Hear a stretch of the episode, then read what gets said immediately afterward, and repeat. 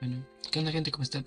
Bienvenidos a este primer podcast oficial, obviamente, donde vamos a hablar de distintos temitas, de varias cosas que, que son de interés y que también les puede interesar a ustedes en algún futuro.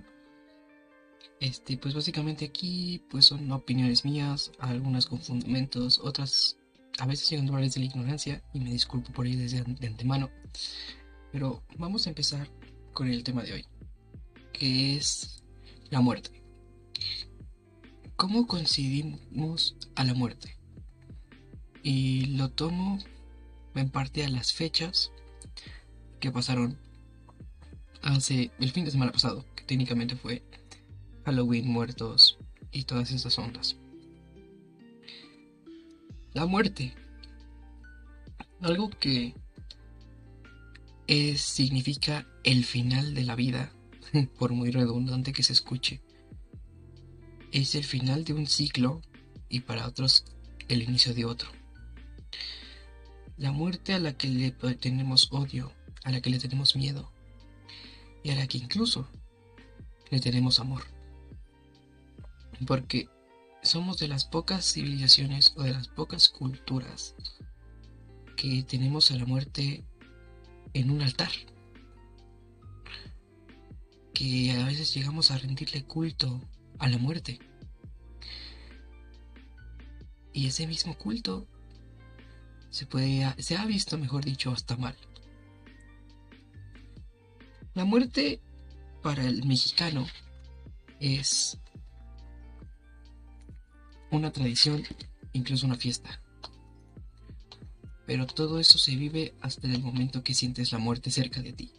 Y no me refiero a que tú mueras, sino a que tú pierdas a algún ser querido, o pierdas a alguien o algo a lo que amas. Más que nada a alguien. Nos referimos a las personas o los seres que se van. Y es complicado entender la muerte desde un concepto en el cual, por ejemplo, yo nunca he perdido un ser querido, cercano. Pero he perdido mascotas. Que para muchos dirán, pues es, una simple, es un simple animal, pero no, la verdad no es así. El hablar de la muerte desde cualquier perspectiva y desde el punto de cualquier ser vivo duele. Duele saber que no vas a tener a esa persona contigo. No duele que no vas a tener a ese perro, ese gato o incluso ese pez contigo. Más que nada el temor a la muerte se basa en el miedo a la ausencia y el miedo al olvido. Uno como persona no quiere morir por miedo a ser olvidado y mucho más si tú siendo persona sientes que no has hecho nada en la vida o sientes que no has sobresalido. La muerte es algo muy complicado de entender y a veces muy fácil de comprender. es muy contradictorio lo que digo, pero es verdad.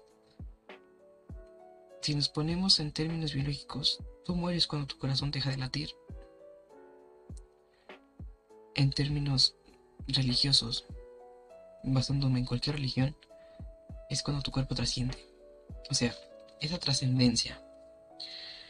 Nosotros en algunas religiones se llegan a preocupar el hecho de que te mueres, pero tú, debiste haber tenido una buena vida, donde tú como persona tuviste que descubrir ciertos parámetros, ciertas reglas morales para poder trascender al plano que te da felicidad. Para, por ejemplo, en el catolicismo el cielo, para otros lugares puede ser el Valhalla o los mismos conceptos. Es un concepto parecido. Un lugar lleno de luz, lleno de, de felicidad, de placeres, de placeres medidos. Pero es eso.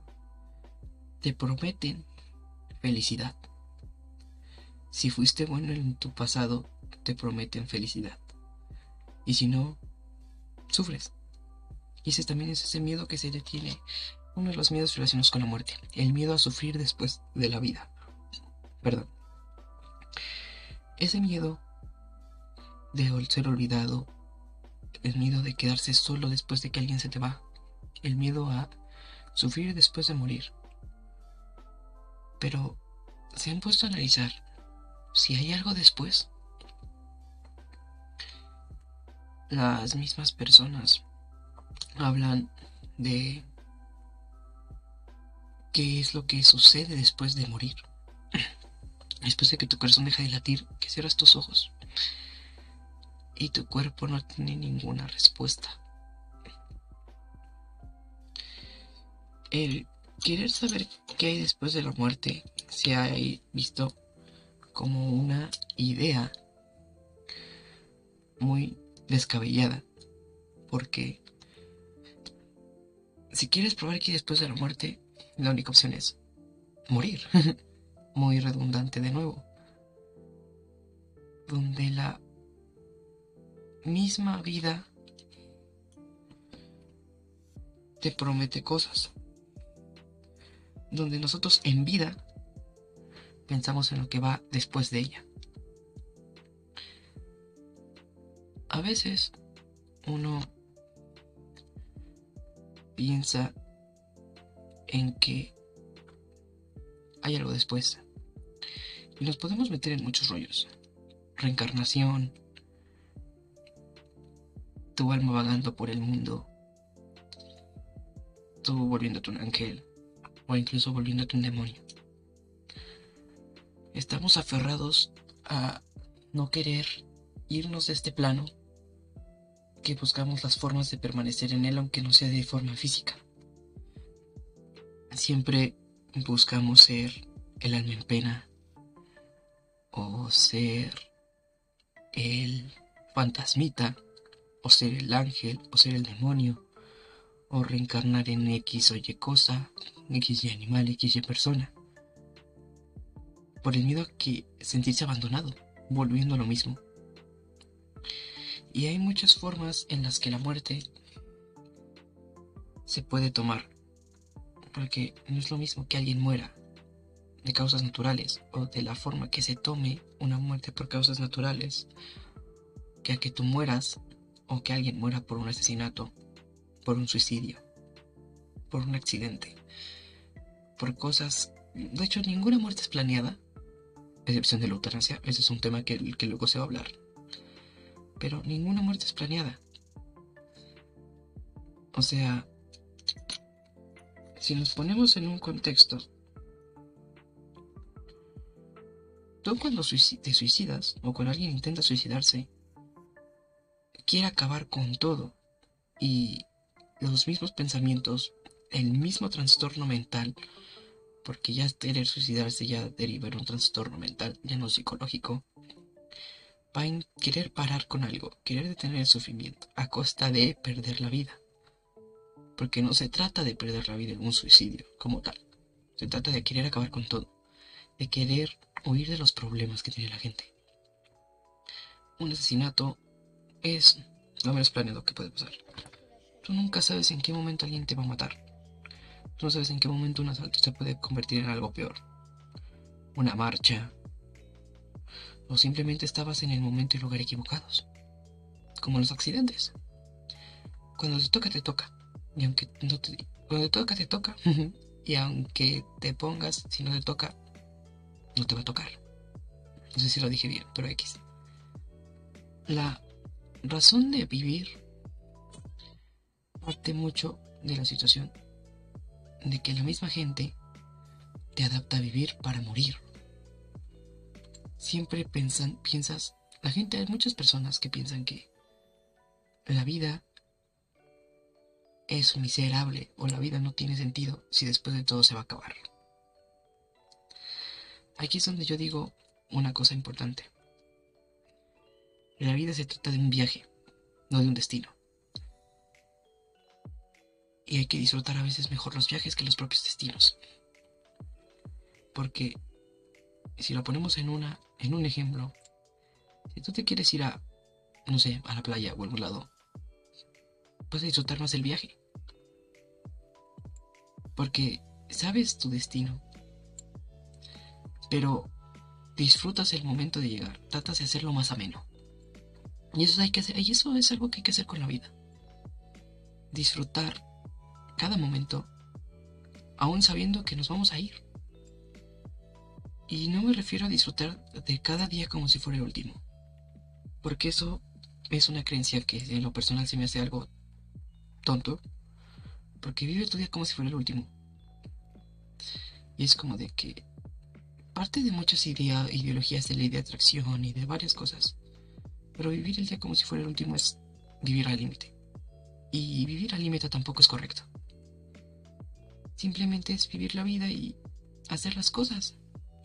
Si tienes planeado irte a caminar, si tienes planeado comerte una tarta de manzana, o si tienes planeado simplemente estar en tu cama, acostado, pasándotela durmiendo, bueno, sé consciente de que lo estás haciendo porque quieres y porque eres feliz con ello.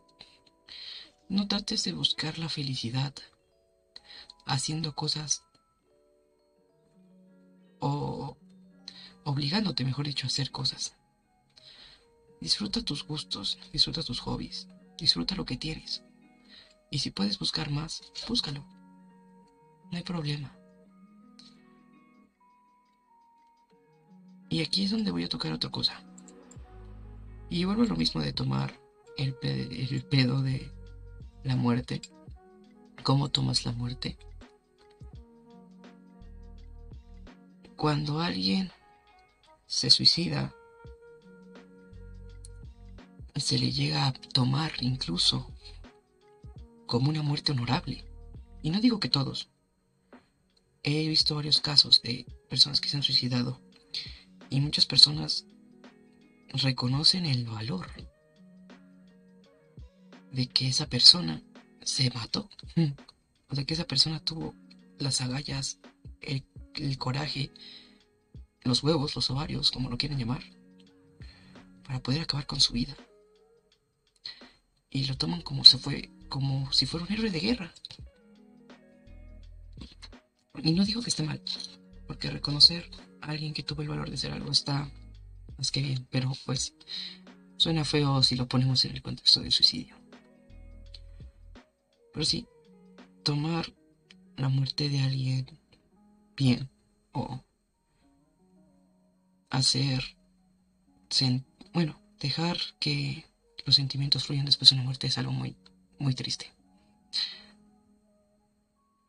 Y aquí es donde voy a tocar el tema de las mascotas. Obviamente un ser humano es muy diferente a un perro, a un gato, a un hámster, a un pescado, a un, a un cotorro. Pero hay veces en las que llega a doler más la pérdida de uno de estos animales que de un ser humano en sí. Hay muchas personas, me incluyo, que hemos estado incluso hasta deprimidas por la situación de que algo nos hizo falta, de que nos sentimos vacíos o incompletos sin esa parte de nosotros. Y esto ya poniéndolo en términos generales, morir o que algo muera es empezar a aceptar que siempre va a faltarte algo.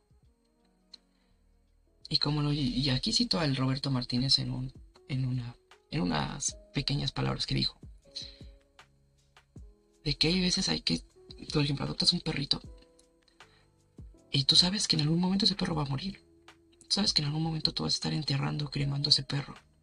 Y si eres muy culero, lo tiras a un lado, pero tienes corazón, lo vas a enterrar y le vas a dar un entierro digno. Como dicen por ahí, una cristiana sepultura pero tú no tomas en... Tú sí te imaginas eso, pero no lo tomas en cuenta. O sea, disfrutas los momentos con él y lo recuerdas. Y es ahí donde digo, es bueno recordar. Es bueno aferrarse al pasado después de una pérdida. Es como reprocharse o incluso culparse de que esa persona o ese animal no está con nosotros. Es muy complejo saberlo. Pero bueno hay que llegar a una conclusión sobre esto, ¿sabe? Voy a empezar con podcasts cortos porque este fue un improviso bastante rápido. Vengo de apagar en Twitch y en Facebook, así es que, pues no sé la verdad. Conclusión. La muerte es igual de maravillosa que la vida. Es el final de un proceso y el principio de otro. Hay que averiguar qué hay después de eso en su momento. Y pues, sin más que decir es, valora el viaje. Y nunca pienses en el destino. Y pues eso sería todo, gente. Les digo, esto fue algo muy improvisado. Valoren el destino, valoren la vida, valoren su viaje. Porque este es un viaje con un fin. No sabes cuándo se va a terminar. Pero sabes que terminará en algún momento. Esto es todo, chicos. Muchas gracias por escuchar este Jurcas. Los quiero mucho. Iván Kurt fuera. Besos. Bye.